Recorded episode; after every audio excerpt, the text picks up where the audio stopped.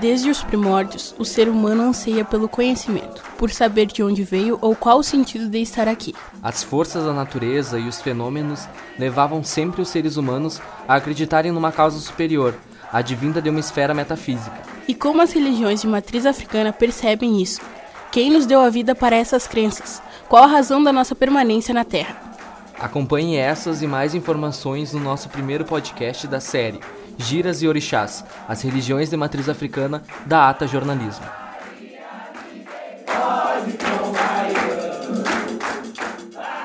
Olá, meu nome é Daniele Vaz, curso jornalismo e trabalho no podcast ATA. Eu sou Christian Oliveira, também faço jornalismo e sou podcaster na ATA, e hoje o nosso tema é a origem da vida. As religiões de matriz africana, então, elas trabalham com duas linhas, ou é o culto de orixás ou o culto de Exus e Preto Velhos. Para esse primeiro episódio, a gente vai trazer dois representantes para compor essa entrevista. E durante a série eles vão aparecer muito, que é Regis Martins, que vai representar a nação de Cabinda, e Andréa Teixeira, que vai representar a Umbanda. Bom, a entrevista do Regis, ela é uma entrevista externa, então qualquer ruído é por conta dessa situação. E a Andrea foi também uma entrevista que a gente fez, coletou externamente. Como a humanidade foi criada para a sua religião?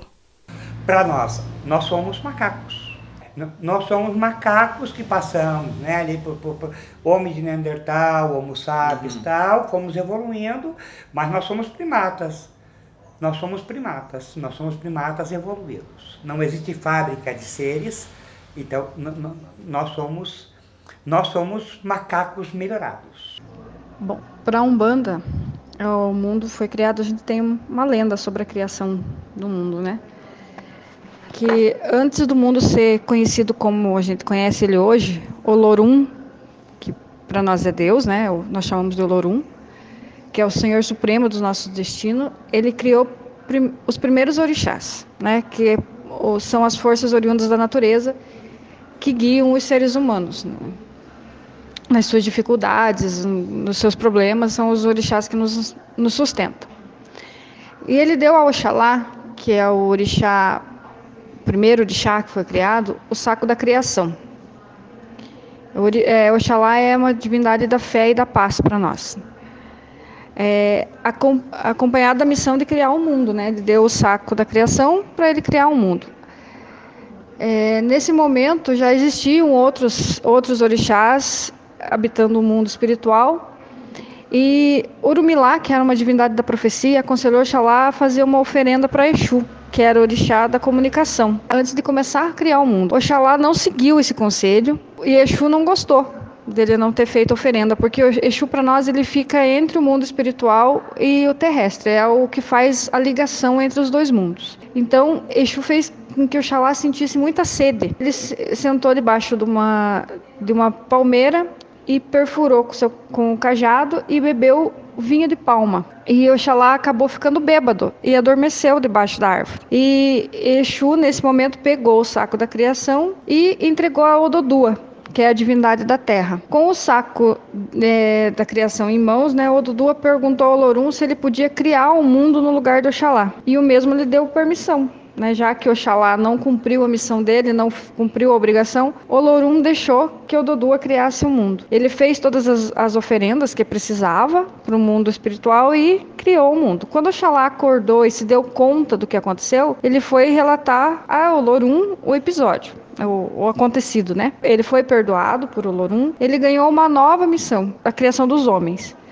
E, então daí ele pega o barro e molda um homem e uma mulher. E, mas quando ele viu que só aqueles moldes nada não acontecia nada, eram só duas estátuas de barro, vamos dizer assim, né? O Lorum vem em auxílio a Oxalá e com um sopro ele dá a vida. E assim a vida foi criada. Lógico que isso são as nossas lendas, né? A lenda da, da, da qual a gente acredita que é assim. Mas existem estudos que de vertentes umbandistas que direcionam para um lado mais científico que é uma coisa mais, mais complicada, que envolve química, envolve física, mas para nós, a nossa lenda da criação do mundo é essa.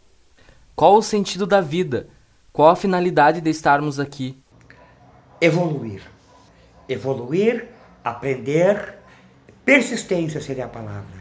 Estamos aqui por persistência. Persistência, evoluir e voltar. Voltamos tantas vezes for necessária para aprendermos, né?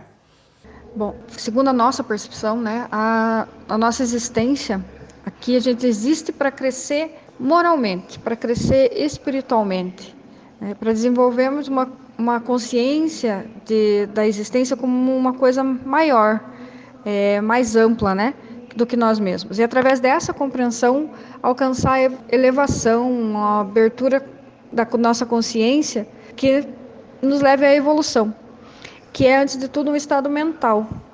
É, a gente tem como objetivo sempre melhorar. A gente está aqui na Terra encarnado para evoluir, para ser melhor. E cabe a cada um de nós. A gente tem o livre-arbítrio para que isso aconteça ou não, mas a nossa missão é estar tá aqui para evoluir, para melhorar. E melhorar moralmente, melhorar espiritualmente, porque nós temos a consciência do certo e errado. Então cabe a nós a evolução. Como cumprir o papel da finalidade que temos? Aí tem aquela palavra, teimosia. Hum. Deixa de ser teimoso. Porque às vezes tu sabe que a direita é o teu caminho, mas tu pega e vai para a esquerda.